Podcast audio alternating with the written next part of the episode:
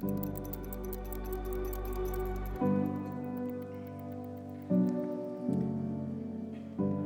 estamos familia?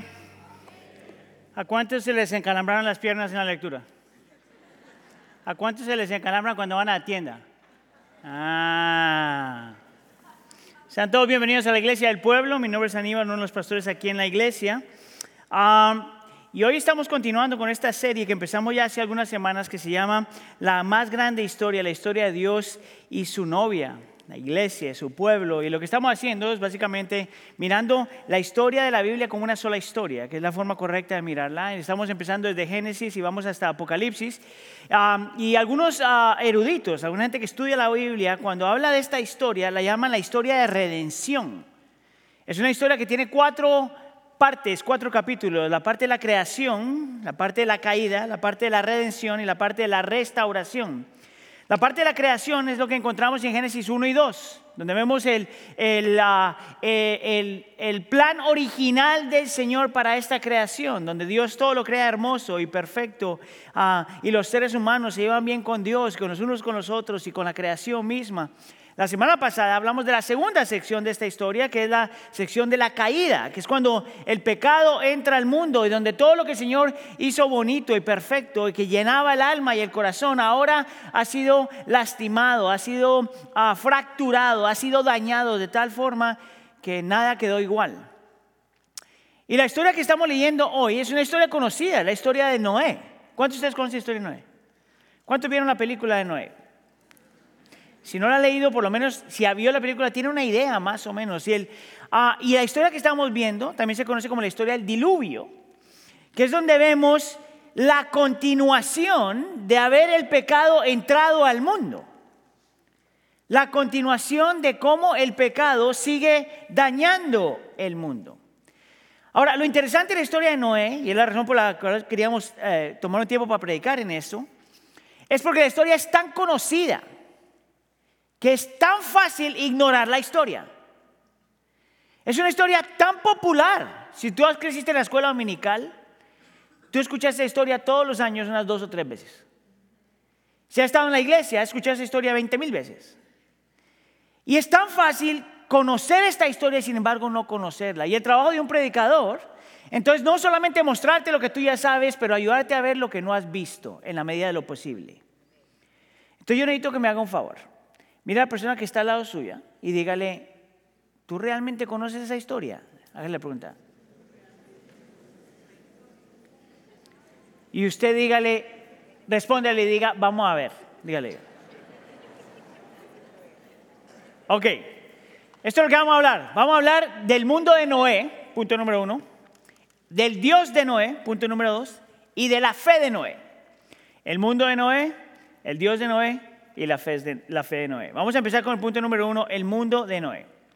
Si usted estuvo aquí la semana pasada cuando empezamos a hablar del pecado y lo que pasó en Génesis capítulo 3, posiblemente se acuerda que yo le di una descripción bien breve de lo que el pecado es. Y yo le dije que a la luz de Génesis capítulo 3 el pecado es peligroso y el pecado es destructivo.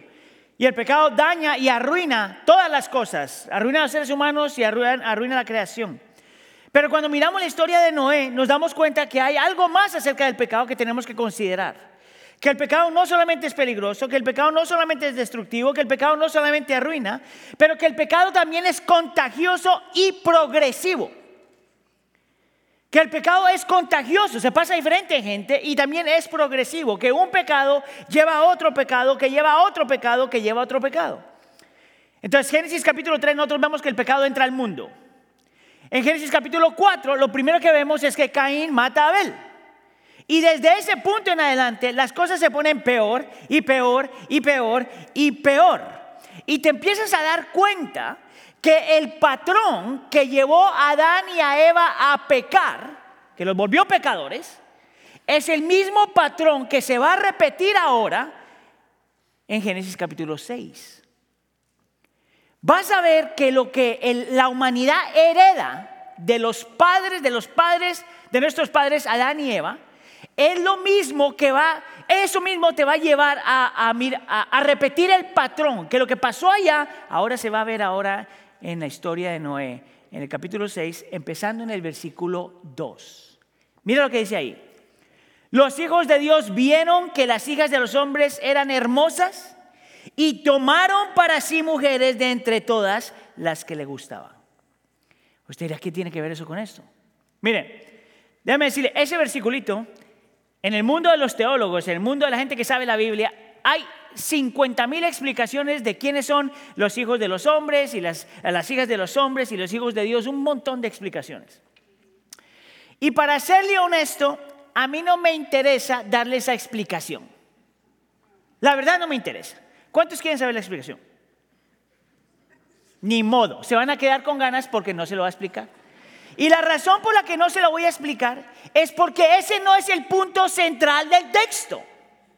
Ahora, si usted quiere saber, mándeme un email. Yo le mando todos los libros que tiene que leer para ver qué es lo que dice ahí. Pero ese no es el punto central del texto. Lo que yo quiero que tú veas en el texto, y la razón por la que lo incluí ahí, son esas tres palabritas. Vieron, hermosas, y tomaron. ¿No has escuchado esa historia antes? Génesis capítulo 3, donde la mujer ve el fruto, lo encuentra hermoso, y lo toma. Y te das cuenta que es el mismo patrón. Y como después de Adán y Eva, toda la humanidad tiene la misma tentación, la misma lucha, hasta cierto punto, el mismo pecado. Mira, lo cuenta hermoso y lo toma. Y te das cuenta que desde ese punto los seres humanos realmente hemos sido dañados internamente. Es aquí donde algunos eruditos o teólogos eh, hablarían de la naturaleza pecaminosa, que desde ese punto todo ser humano nace con una naturaleza pecaminosa, que no hay ser humano que nazca inocente. Por ejemplo, estos bebés hermosos que presentamos hoy, hermosos creados a la imagen del Señor, ya nacieron con este defecto en el corazón. Duele a quien le duele.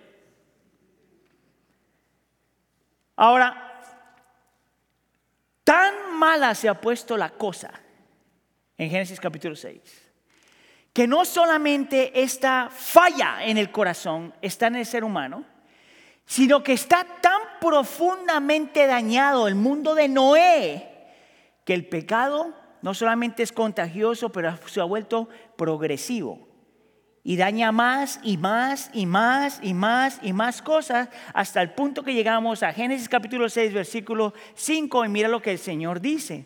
El Señor vio que era mucha la maldad de los hombres en la tierra y que toda intención de los pensamientos de su corazón era solo hacer siempre el mal.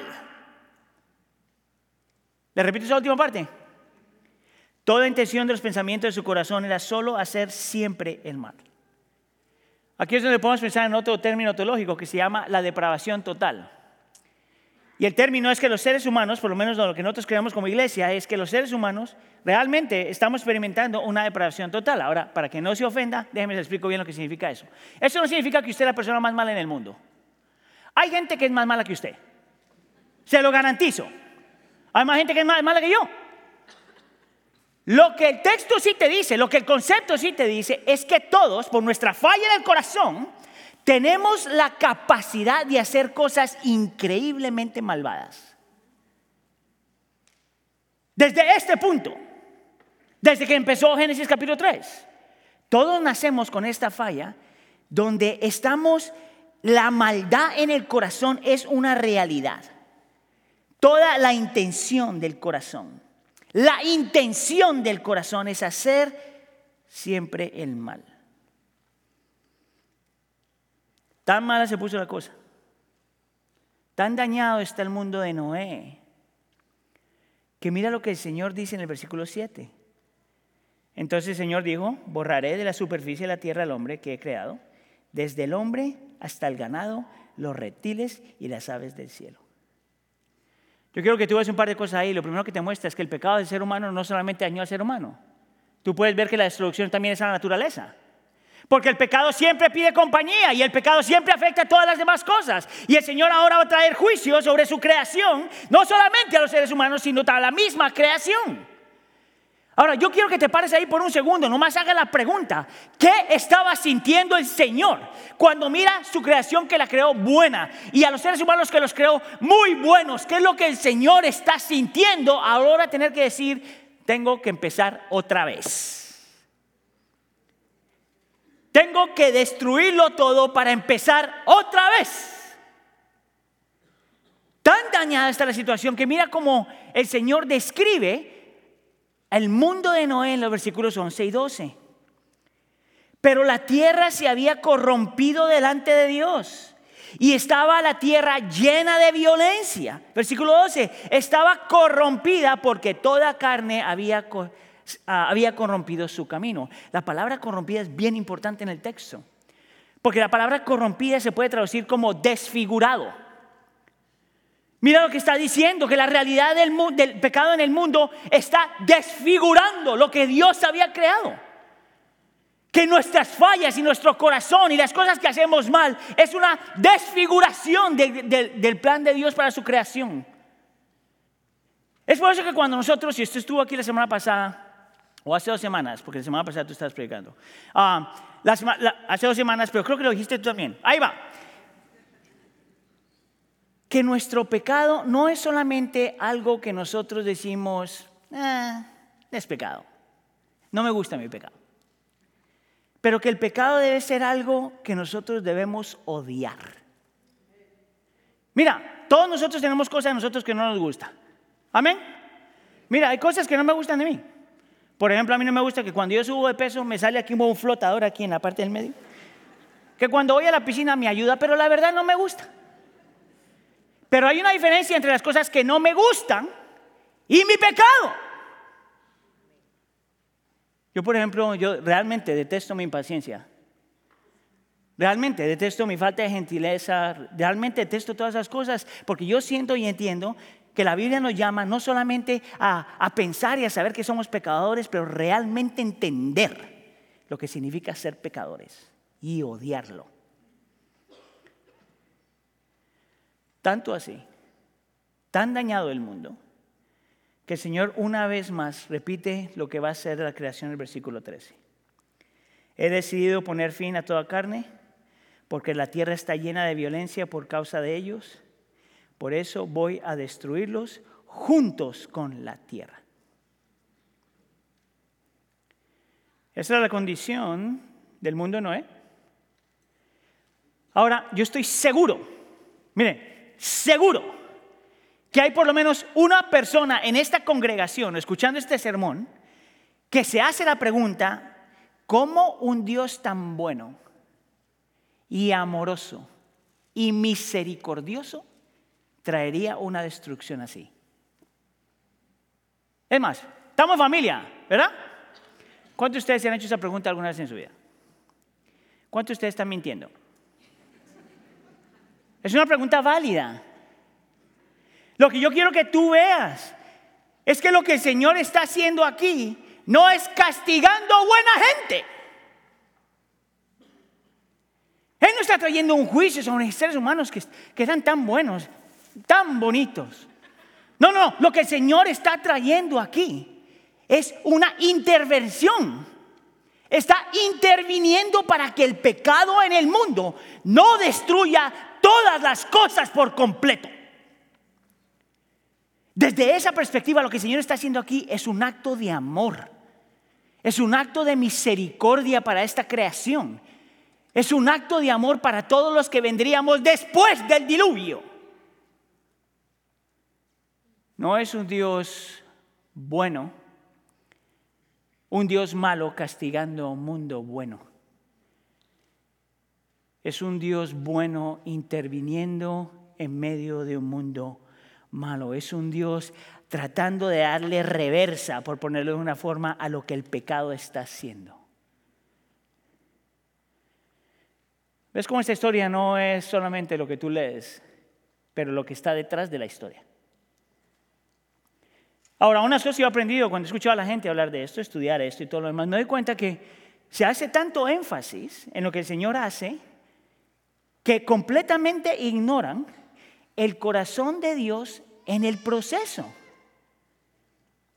completamente ignorado el corazón de Dios en este proceso. Es lo que me lleva a mi punto 2. No se emocione porque no vamos a ir tan rápido, no se preocupe. El Dios de Noé. Ahora, si tú quieres ver cómo el Señor está reaccionando a lo que está viendo y lo que va a hacer, tienes que leer lo que Él dijo antes del diluvio. Versículo 6 y versículo 7. Y al Señor le pesó haber hecho al hombre en la tierra y sintió tristeza en su corazón, versículo 7, y dijo, me pesa haber hecho al ser humano. Tres palabritas, le pesó, sintió tristeza y le volvió a pesar. Ahora, lo interesante es que la primera palabra, pesar, en otras traducciones, en el original se utiliza cambió su mente. ¿No te llama la atención? Dios mira lo que hizo y cambia su mente. Y no solamente cambia su mente, pero siente tristeza.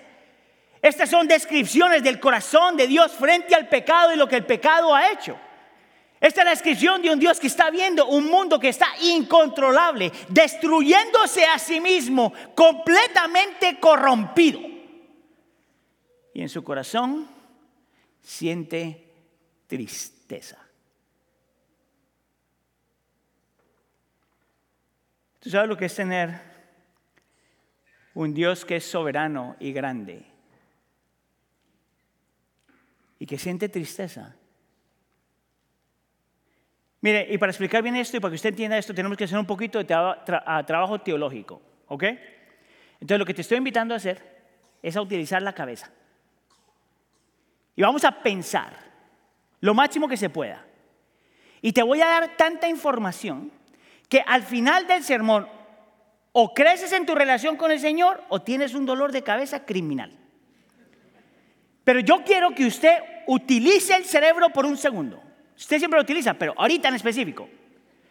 Quiero que usted piense conmigo. Y voy a enseñarte un término teológico que no necesitas aprenderte el término teológico, pero necesitas aprender lo que ese término teológico dice acerca de Dios. Amén. Hágame un favor, entonces mira a la persona que está al lado suyo y dígale, pon atención. ¿Ya estuvo? Ese es el término teológico para poder entender qué es lo que está pasando en versículos 6 y 7. Este es el término teológico. Vamos a hablar de la inmutabilidad de Dios. La inmutabilidad de Dios. ¿Sabes lo que significa la inmutabilidad de Dios? Que Dios no puede cambiar y que Dios no cambia.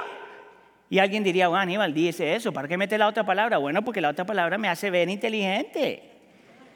La inmutabilidad de Dios es este concepto que nos recuerda que la Biblia nos muestra que Dios no cambia y que Dios no puede cambiar. Entonces hay dos preguntas que tenemos que hacerle al texto. Dos preguntas. La primera pregunta es esta, si Dios no cambia y no puede cambiar, entonces ¿por qué el texto dice que a Dios le pesó, cambió la forma de pensar. ¿Pregunta válida? ¿Cuántos de ustedes se han hecho esa pregunta? Ok, más participación. La segunda pregunta que tienes que hacerle al texto es que si Dios no cambia, entonces ¿por qué siente tristeza como si Él cambia cuando la gente se porta mal? Es una pregunta válida. Amén. ¿Cuántos se han hecho esa pregunta? ¿A cuántos no les interesa el mundo? Yo lo que quiero que tú hagas es que tomes esas dos preguntas y las guardes aquí. Y ahorita vamos a volver a las preguntas, las vamos a sacar después. Lo que me interesa primero es que tú entiendas qué significa que Dios no cambia, puede cambiar, que es, que es inmutable. Y para eso vamos a mirar dos teólogos. Uno se llama Wayne Grudem y el otro se llama John Frame. Uno es un bautista, para los que vienen de la iglesia bautista, y el otro es presbiteriano, que no hay ninguno que sea presbiteriano aquí, excepto que fuera a, a un seminario presbiteriano. Te voy a dar dos explicaciones de esta gente, para que tú veas cómo estas dos personas explican lo que está pasando en ese versículo. Y la razón por la que te los doy es porque yo entiendo que a la luz de la Biblia ellos están correctos. Fíjate bien. Wayne Grudem, esto es lo que él dice. Ponemos el, el pasaje en la pantalla. Dios es inmutable, Él no puede cambiar, en su ser, perfecciones, propósitos y promesas. Dios no puede cambiar en su ser, perfección, propósito y promesa. Sin embargo, Dios actúa y siente emociones y actúa y siente de manera diferente en respuesta a diferentes situaciones. Explicación. Grudem says, y, eh, dice, y no es el único que lo dice, es, un montón de teólogos dicen lo mismo, que Dios no puede cambiar en su ser. ¿Tú sabes qué significa eso? Que Él no puede cambiar su naturaleza. Que si Dios es Dios, no hay nada que pueda cambiar su naturaleza. Que no hay nada, cosas internas que puedan cambiar su naturaleza y que no hay cosas externas que puedan cambiar su naturaleza. Por ejemplo, que cuando la Biblia dice que Dios es amor, es una descripción de su naturaleza. Por lo tanto, todo lo que hace Dios, todo lo que dice Dios, todo lo que permite Dios, todo lo que trae Dios es siempre en amor, porque Él no puede cambiar. ¿Está conmigo? Ok. Rubén también dice que Dios no puede cambiar en perfección. Significa que Dios siempre ha sido perfecto, que Dios siempre es perfecto y que Dios siempre será perfecto que lo que Él piensa es perfecto, que lo que Él dice es perfecto, que lo que permite es perfecto, que lo que trae es perfecto, que no hay forma de que Dios nunca cometa un error. ¿Está conmigo, clase? Ok, estudiantes. Gruen también nos dice que Él es perfecto en sus promesas, que no cambia en sus promesas, que cuando Dios dice que va a hacer algo, porque no puede cambiar, Él va a hacer lo que dice que va a hacer. No importa si no lo ves y no lo sientes, si la palabra promete algo, Él lo va a hacer en su tiempo y de la forma que Él quiere, pero lo va a hacer. ¿Está conmigo clase? Y Rubén también nos dice, todo esto son bases bíblicas y no, no le estoy dando los versículos porque nos vamos a quedar aquí todo el día. Pero la Biblia también nos dice que Él es incambiable en sus propósitos. ¿Sí sabes qué significa eso, verdad? Que cuando Él dice que va a hacer algo, lo hace. Que cuando Él dice que va a lograr algo, lo va a hacer. Que sus propósitos no se pueden torcer. Que sus propósitos no pueden cambiar. Que nada puede destruir lo que Él quiere hacer que no hay forma de que en su soberanía algo le dañe los planes. Que Dios es perfecto en sus promesas y sus propósitos, aunque no lo podamos ver. Esa es la inmutabilidad de Dios. Dios no cambia y no puede cambiar. Y a mí me encanta ese concepto teológico porque no es solamente para la cabeza. Es para que nosotros podamos ver que el Dios que adoramos es un Dios que es infinito que es grande, que es poderoso, que no está limitado por nada, controlado por nada, modificado por nada y que Él nunca se sorprende de nada. Es un Dios grandioso. Lo interesante es que estos teólogos también dicen que Dios actúa y siente diferente de acuerdo a diferentes situaciones. Escucha acá que si no se va a perder. Este par de teólogos dice que Dios sí siente. Y yo creo que la Biblia habla sobreabundantemente de esto. La Biblia te dice que Dios siente emociones, Él se goza, Isaías capítulo 62. Él, se siente en, en, el Salmo 78, Él siente una ira santa en Éxodo capítulo 32, Él siente compasión para con su pueblo, Salmo 103. Él es un Dios que siente amor, Isaías capítulo 54. Y en este texto te dice que el Dios que nosotros adoramos siente tristeza, siente dolor, cuando ve el pecado y lo que el pecado hace.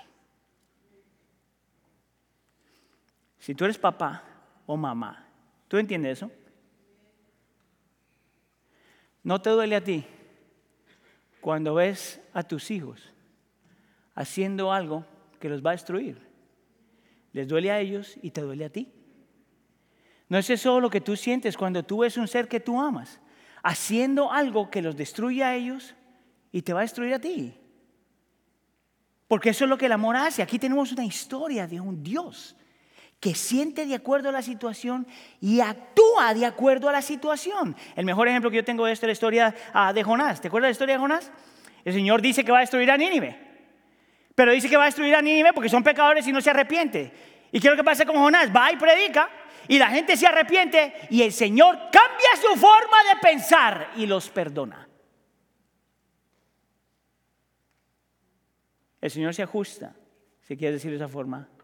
Él siente y actúa diferente de acuerdo a diferentes situaciones. Y la razón por la que eso a mí me encanta también es porque no solamente te muestra un Dios que es infinito, poderoso, grandioso, eh, tremendamente hermoso, pero que a la misma vez te muestra un Dios que es extremadamente personal, que está tan cerca de su creación, que está tan presente en su creación, que siente lo que su pueblo está haciendo y que actúa de acuerdo a lo que su pueblo está haciendo. ¿Está conmigo clase? Este es el problema entonces. Y vamos a sacar las dos preguntitas de vuelta. Porque si Dios no cambia, ¿cómo entonces la Biblia dice que Él cambia su forma de pensar? Si la Biblia te dice que Él no cambia, como la misma Biblia te dice que Él cambia su forma de pensar. ¿No te parece eso una contradicción? ¿Verdad? Y la segunda pregunta es, si Dios no cambia, ¿por qué Él siente y cambia sus, sus hechos de acuerdo a cómo el pueblo se comporta? Que la Biblia también te muestra. ¿No parece eso una aparente contradicción? Ok. ¿Quiénes están perdidos? ¿Todavía no? ¿Un poquito? Te voy a perder más. Es aquí donde nosotros tenemos que escuchar al otro teólogo, John Frame. Te lo voy a leer y de ahí te lo desmenuzo. ¿Estamos? Esto es lo que él dice. El decreto eterno de Dios no cambia. Los planes de Dios no cambian, sus propósitos no cambian, lo que Él quiere hacer no cambia. El decreto ordena el camino, sus decretos es donde va la dirección del mundo. Dios evalúa diferentes acontecimientos de diferentes maneras. Esas evaluaciones están fijadas en el plan eterno de Dios. Ahorita le explico eso. Pero son evaluaciones genuinas de los, de los acontecimientos. Traducción en español es esto, que Dios tiene un plan, que Dios es soberano, que Dios mueve las cosas para cumplir sus planes, que Dios obra providencialmente, pero que aún lo que Dios siente, escucha acá iglesia, que aún lo que el Señor cambia es parte de su plan. Escuche. Puf. ¿Sabes por qué nos cuesta entender eso? Porque no somos Dios. Aún lo que Dios siente, aún lo que Dios cambia, entra en su soberanía, entra en sus planes eternos, entra en lo que Él quiere hacer y cómo quiere hacerlo. ¿Sabes por qué nosotros luchamos con esto? Porque nuestra mente es de este tamaño, queriendo entender a un Dios de este tamaño. Esta es la cosa, si tú tomas solamente una de las cosas que hablamos de Dios, no puedes caminar en fe. Si tú solamente crees que Dios es infinito pero no personal, no puedes caminar en fe. Si tú piensas que solamente Dios es personal pero que no es infinito, no puedes caminar en fe. De la única forma que nosotros podemos caminar en fe es cuando abrazas que Dios realmente es Dios. Pero que es tan personal que siente y actúa y cambia de acuerdo a diferentes situaciones. Mire mi hermano, cuando nosotros hablamos a Dios, no estamos hablando a un Diosito que se puede entender 100%. Estamos realmente adorando al Dios del universo que aún lo que siente y cambia es de acuerdo a sus planes y propósitos. ¿Conoces tú a Dios de esa forma? Te apuesto que tú nunca habías leído la historia de Noé así. Es más, te apuesto que tú hasta este punto no habías entendido por qué Noé estaba dispuesto a hacer esta loquera de construir un arca en medio de la nada.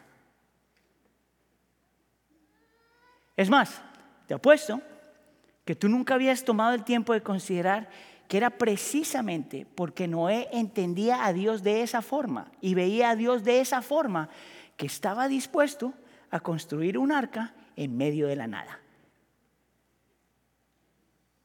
Lo que me lleva al punto número tres, la fe de Noé. Es bien interesante que cuando nosotros en la iglesia, en general, en general estoy hablando, utilizamos de ser personas de fe, la tendencia es hacer un énfasis en nuestra fe. La tendencia es decirnos al uno al otro, ten fe. Y tú, oh, oh ok. La tendencia es que si falla alguien, alguien te va a decir, te faltó la fe. Y, oh, tratar más duro. Pero esa no es de la forma que la Biblia nunca ha hablado de la fe. Porque si esa es la forma que habla la Biblia de la fe, entonces lo, lo que nosotros tenemos es no es fe en Dios, es fe en nuestra fe. Que lo que cambia la montaña, lo que mueve la montaña no es el Dios de la montaña, pero lo que mueve la montaña es la fe que nosotros tenemos en nuestra fe. ¿Sabe lo peligroso que es eso? Es peligrosísimo porque cuando las cosas no te van bien, alguien te puede decir, te faltó la fe. ¿Cómo tú aumentas tu fe? Déjame te voy a decir cómo aumenta la fe. Cuando el Dios al que tú adoras al Dios al que tú conoces, al Dios al que tú sirves, se hace cada vez más grande, más grande, más grande, más grande en tu mente y tu corazón. Ahí es cuando la fe aumenta y yo quisiera argumentar que tú veas que es precisamente esa la razón por la que Noé está listado en Hebreos capítulo 11 como uno de, los héroes de nuestra fe. Porque era un hombre que tenía una visión tan grande de nuestro Dios que cuando el Señor le dice, construye esta arca, lo hizo. ¿Quieres que te lo muestre? Yo creo que tomes en consideración que entre Génesis capítulo 3 y Génesis capítulo 8 hay mil años, mil doscientos años de diferencia. Yo quiero que tú consideres que la cultura donde Noé vive es una, una cultura que pasa la historia, las creencias y las tradiciones oralmente. Yo quisiera que tú entiendas que Noé es un hombre que por generaciones ha estado escuchando del Dios de Génesis 1 al 8. Este es un hombre que ha sido expuesto a Dios vez tras vez, tras vez, tras vez. Era un hombre que entendía que Génesis capítulo 3 sí pasó y que todos los seres humanos tenemos una naturaleza caída y que él creía que no se merecía nada de Dios porque era un pecador como todos los demás, pero que Dios le extendió su gracia. ¿Tú sabes cómo yo sé eso? Porque la Biblia te lo dice. Mira lo que dice el capítulo 6, versículo 8. Pero Noé halló gracia ante los ojos del Señor. Nota que el texto no dice que porque no era súper buena onda y súper fiel y hacía las cosas bien, el Señor le da su gracia. No, es el opuesto. La Biblia dice que el Señor le extendió su gracia y fue la gracia transformadora de Dios lo que lo cambió yo quiero que tú pongas atención al orden de los versículos. Versículo 8 ah, dice, pero Noé halló gracia, pero mira cómo dice el versículo 9. Noé era un hombre justo, justo para con Dios y justo para los demás. Perfecto, una persona que luchaba contra su propio pecado. Entre sus contemporáneos, Noé siempre andaba con Dios. El orden importa. La gracia viene primero y es la gracia lo que cambia el corazón. La gracia viene primero y la gracia es lo que transforma el comportamiento. Yo, yo me hago la pregunta, ¿cuántos de ustedes alguna vez escucharon que la razón por la que el Señor salvó a Noé era porque era un hombre justo, perfecto y andaba con Dios? Ese no es el orden de los versículos. El Señor extiende gracia y la gracia del Señor es lo que lo cambia. Al punto que sí era un hombre justo, sí era un hombre perfecto y era un hombre que andaba con Dios. Lo interesante es que la Biblia nunca te dice, ni aquí ni en ningún otro versículo cuando menciona a Noé, que Noé no tenía pecado. Es más, la Biblia te va a decir que no hay nadie que no tenga pecado, solo Cristo Jesús. ¿Tú has leído eso? Por tanto, asumir que este hombre no tenía pecado es incorrecto. Pero un hombre que conocía a Dios de tal forma, que había experimentado la gracia de Dios de tal forma, que lo más natural era siempre vivir como un justo, como un perfecto, andando con Dios, en comunión con Dios. Mira tú el efecto de lo que pasa cuando tú crees cosas así acerca de Dios y cómo impacta tu vida. En el versículo 13. El Señor le dice, entonces Dios dijo a Noé, he decidido poner fin a toda carne. Versículo 14, hazte un arca de madera. Y ya. ¿Notaste que no hay, no hay argumentos? No hay por qué, Señor. Ay, Señor, no seas tan mala onda. Ah, Señor, salva, mira, aquí tiene que haber uno bueno. Es más, Noé ni siquiera pregunta por qué yo. ¿Sabes que es una pregunta que tú tienes que hacer? Si tú eres creyente, tú te tienes que hacer esa pregunta. ¿Por qué yo? Yo me hago esa pregunta. ¿Por qué yo? Yo creo que tú veas que Noé es un ejemplo de fe, precisamente porque era un hombre que tenía una visión de Dios tan grande que fue lo que lo llevó a hacer lo que estaba haciendo. No era su fe lo que tenía poder, lo que tenía poder era su fe en el Dios que tiene poder. Sí, mira, si tú piensas que yo me estoy, estoy añadiendo a la escritura, déjame te lo muestro en otro versículo que lo hace súper claro, Hebreos capítulo 11, versículo 7. Yo ya mencioné esto, mira lo que dice. Por la fe Noé, siendo advertido por Dios acerca de las cosas que aún no se veían. Con temor reverente, preparó un arca para la salvación de su casa. Esas dos palabritas, temor reverente, son tan importantes. Porque te muestra cómo Noé miraba a Dios. Es más, esas dos palabritas te muestran lo que significa que Dios es infinito, grande, poderoso y a la misma vez personal. Esas dos palabritas. Mira, te dice que Noé le temía a Dios. Le tenía miedo. Mire, yo, yo, yo creo que usted y yo tenemos que temerle a Dios. Porque es Dios. Es el Dios que habla y desaparecemos. De la misma, de la misma vez que habla y aparecemos.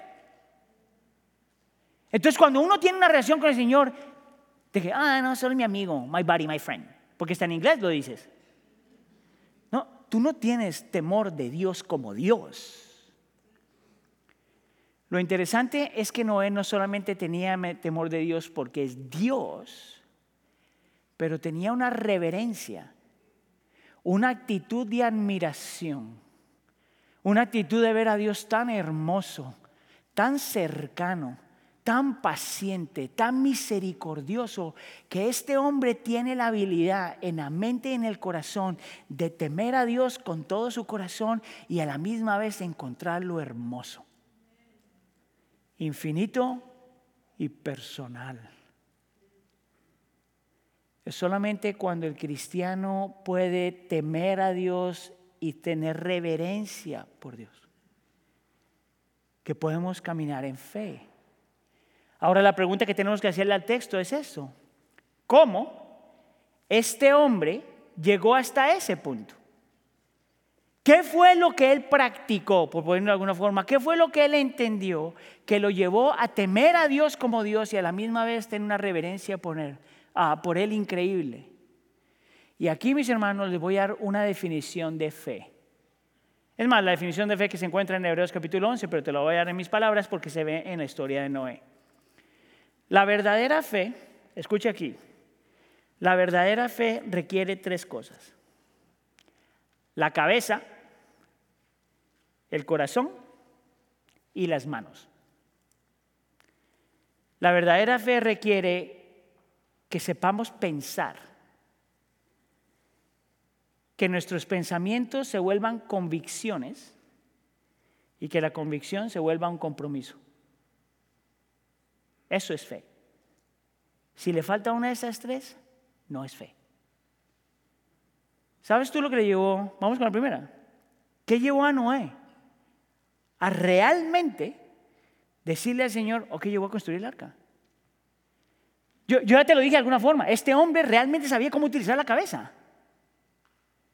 Es más, vamos a utilizar el ejemplo que te di, si Dios no cambia, si Dios no cambia, si su carácter no puede cambiar, si Él es perfecto en todo lo que hace, si sus promesas no cambian, si sus, ah, si sus planes no cambian, lo más inteligente que alguien puede hacer es rendirse ante Él.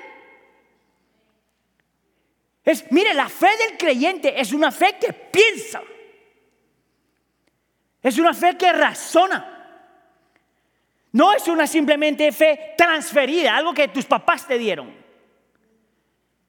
Es una fe que requiere que nosotros pensemos.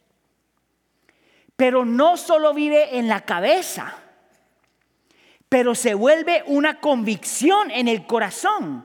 ¿Sabes tú la diferencia entre creer en Dios y creerle a Dios?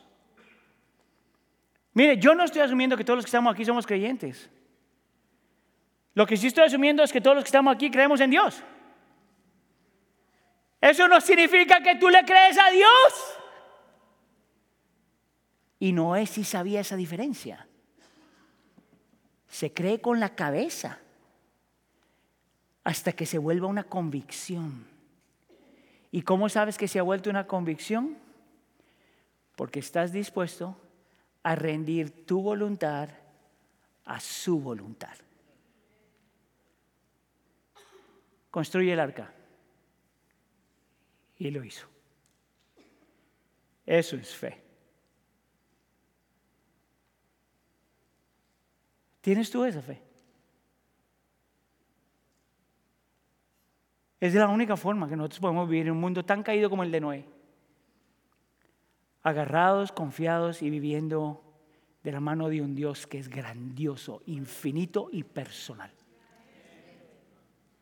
Lo interesante es que la historia no termina ahí, por supuesto.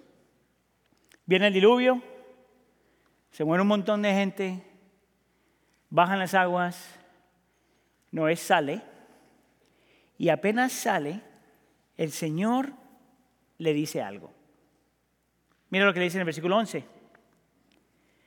Yo establezco mi pacto con ustedes y nunca más volverá a ser exterminada toda carne por las aguas del diluvio, ni habrá más diluvio para destruir la tierra. Nota que esta es una promesa y porque Dios no cambia, le está diciendo, nunca más voy a destruir esta creación de la forma que lo acabo de hacer. Es más, cuando lees la Biblia te das cuenta que solamente la, iglesia, la creación va a ser completamente, otra vez, vamos a decirlo, transformada cuando el Señor Cristo regrese. Pero nunca más va a pasar lo que pasó. Es una promesa, porque Dios no cambia, sus promesas siempre se cumplen. Amén. Pero no solamente le da la promesa, pero le da una señal. En el versículo 13.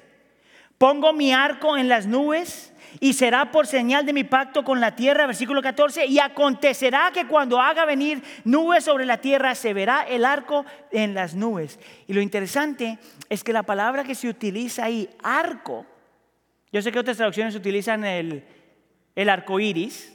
Pero la palabra arco, todas las veces que, la gran mayoría de las veces que aparece en el Antiguo Testamento, está hablando de un arco como un arma de destrucción.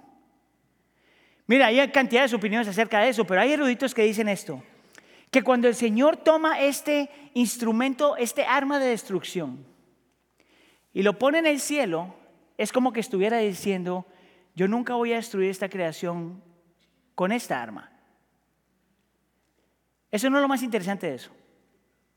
Lo más interesante de eso es que el arco está apuntando para arriba, no para abajo. ¿Tú sabes por qué eso es tan importante? Por lo menos para una iglesia como nosotros. Es porque si toda la Biblia es la historia de la redención, estas imágenes que hablan del pacto, estas imágenes que hablan del arco, de la ira de Dios, de un diluvio, siempre están apuntando de alguna forma al mejor Noé, al más grande Noé, al Noé que realmente era justo, al, Noé que realmente no tenía pecado, pero al Noé que pasaría por otro diluvio, otro diluvio de la ira de Dios, que incluiría otra arca el arca de la cruz. Un arca donde Cristo no estaría adentro para salvarse, pero un arca donde Él tendría que quedarse afuera para tomar la ira del juicio de Dios. Escucha aquí. Y es por eso que el arco, por lo menos para algunos eruditos, apunta al cielo.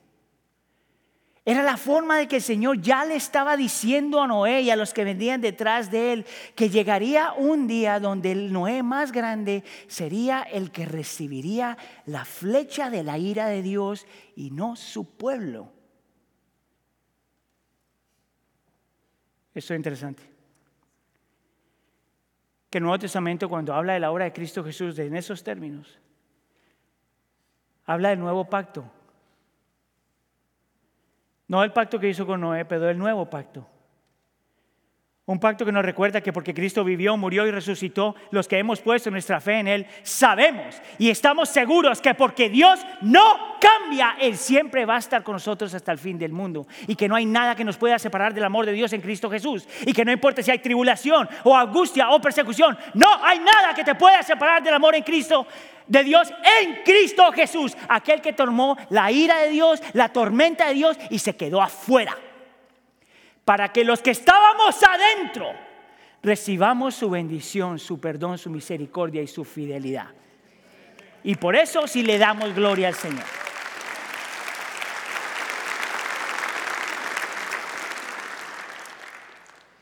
¿Sabes cómo? ¿Sabes qué significa tener fe?